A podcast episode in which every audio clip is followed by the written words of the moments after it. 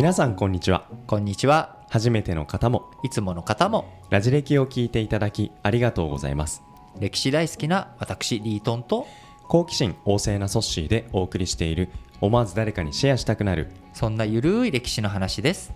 それでは本編をお楽しみください今回は古代インドマヌホーテンの話かつて示された理想のキャリアモデルを題材に今を生きる我々がどんな人生を歩んだらよいかそのヒントを探りました。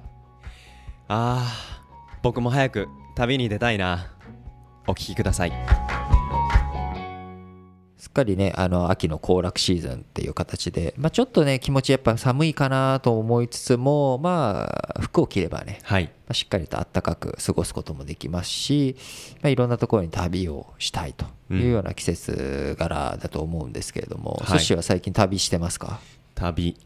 夏にカンボジア行ったっきりで、うん。秋はまだこれから、まだこれから。はい。まあ、人間ねこうどうしても常日頃同じ場所にいて同じことをやっているとどうしてもこうふっとね旅に出たいと、うん。どっか行きたいってはい。いう気持ち衝動を駆られると思うんですよね。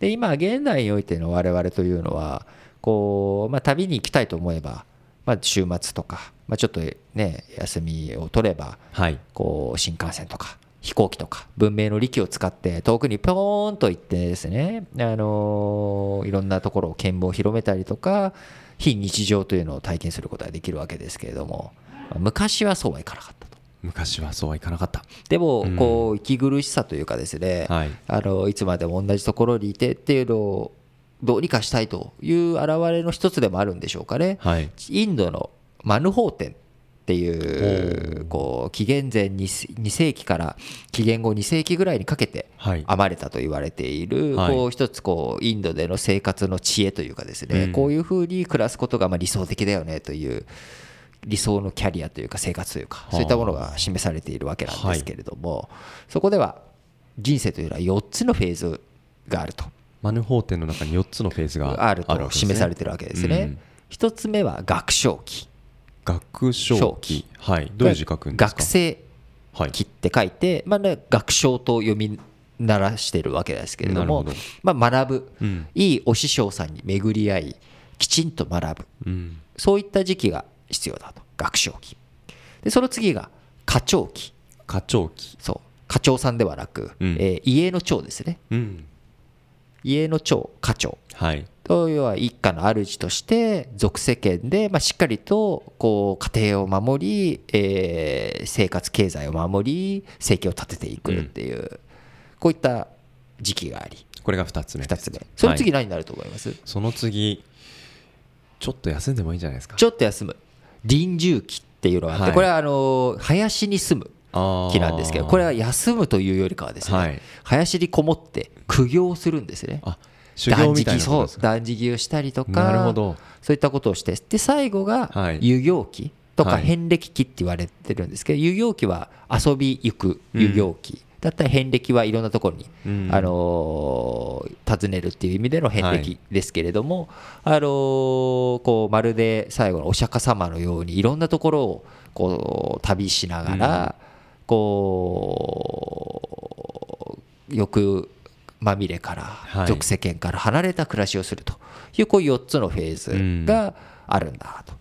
で当然ですけれども昔のことなので、まあ、平均寿命というのも当然短かったので大体は皆さん過長期で終わってしまっていると。あいう残念なことではあると思うんですけどなんでマヌホーテンでこういった生き方キャリアが理想的だというふうにされたかというと、まあ、最初の学長期ってのは分かりやすいですよね。そうですねちゃんとまずは勉強しようと、はい学ぼうということでどこまでを学長期とするか人生死ぬまで勉強という部分も当然ありますけれどもしっかりと最初の自分の基礎的な基本的なところを固めていこうと。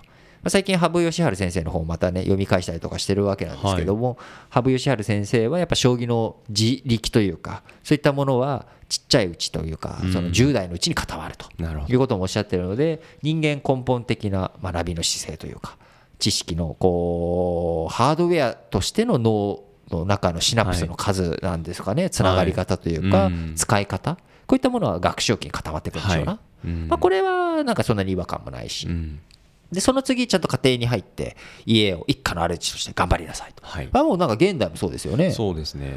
でその後ですよ問題は。なんでその後に苦行したりとか修行したりとかそしていろんなところに巡り行かなきゃいけないのかっていうと一つこうインド哲学的な部分の考え方としてはいろんなものをこう上不上こう上っていうのはあの浄水器の上ですね、はい。清らかうん。なものになっていくと。であとはこう輪廻の概念、こう人間っていうのは生まれてきて死んでいってまた何かに生まれ変わっていくっていうものは変わらないんだと。うん。いうこう消えないんだって何かにまた変わっていくっていう流れの中でいかにどれだけ自分を清らかにしていくのか。でもこうが過長期の時そのはい。一家の主として、あるいはビジネスに携わるあるいは何かを食べて元気精のつくものを食べるとはい。いうことをしていくとやっぱりそれって清らかさとはちょっと離れた部分っていうのは当然あるわけで。うん。はい。なかなかねこう理想だけではやっていけない部分があると。ねうん。だから最後にその理想的な生き方というか、うん。自分が清らかになっていくフェーズがあるんだよと。はい。だからそれを全体を満たしていくっていう中の今あなたはでもねあなたはまだそのフェーズじゃないからしっかり一家の主としてうん。あるいは一そのソサエティはい。社会を構成する構成員としてきちっとこう経済活動に勤しんでくださいと。うん。いうこういった分け方を作って提示することによってある種の安心感っていうのを生んでいたのかなと。うんでそういった観点からこう今年の日本を見てみるとやっぱり年金問題とか、はいこう最後老後のキャリアをどうするのかっていうことが60定年から65になりそしてまあ今後どんどんどう伸びていくのか。じゃあその時に年金がどうなっているのか。うん。どれだけあれば安らかなリタイアメントを迎えられるのか。っていう理想のキャリア像がある種今提示されてないんですよね。うん。そこがないことに対する不安ってやっぱありますよね。ありますよね。でその不安があるせいでこう今の足元の経済活動というか自分の生き方っていうのは本当にこれでいいんだろうかということを悩ませてしまうと。うん。だからこのマヌホーテンのその提示されているその生き方が正しいか正しくないかっていうのは一旦置いといて、はい。一旦脇に置いといてこう考えなきゃいけないことっていうのはやっぱり理想のモデルというかうん。自分でそれを誰かが提示してくれる。昔はねマヌホーテンっていうようなうん。そういった社会全体での規範宗教哲学そういったものが提供してくれた、あるいは戦後日本であればまあ一つのロールモデルとしてこう大学教育受けたらその後会社員になってで学生時代が終わったら会社員になってそこで、えー年功序列で上がっていき、まあ、終身雇用でで最後はリタイアはいしていくっていう、うん。でその時にこうそういったモデルとかはい。っていうのが提示されてきたんだけれども、それを今僕らはこうね一回全部それを崩して、一からまた考え直さなきゃいけないというステージになっている、はい。なので、まあ、いろんなものを組み合わせて考えていったらいいと思うんですよね。うん。あのーインドの場合マヌホーテンっていうのがあるし、まあ、我々は過去にはね、あのー年金生活とうん。いう悠々自適の年金生活というものもあったわけですけれども、はい。まあじゃあそういったものがこう変わっていくじゃあうん。21世紀、あるいはこの令和の時代においてどんな暮らし、うん。どんなキャリアを積んでいくのか、でキャリアはもうはい一本道じゃないですからね、うん。ソッシーも一体何をしている人なのか、い。リートも何をしている人なのかうん。分かりません。よくわかんない。よくわかんない、うん。でもキャリアって途中で変えてもいいわけですし、うん。ね、途中で臨終期があってもいいわけだし遊戯期があってもいいわけですし。ですね。うんでマヌホーテンの中でこういうフェーズがあるよっていうだけであって学生期の後にいきなり臨終期に行ったっていいんだよとか、うん。遍歴したっていいんだよっていろんなことを言われてるわけです。だから僕らも一歩、まあ、モデルとしてこういうのがあるけれども人生キャリアモデルとして、うん。でも、まあ、どんなキャリアを歩みたいか歩むかんなもんね。自分で決めてったらいいんですよ、うんでそのために必要なことっていうのはいろいろあるわけで。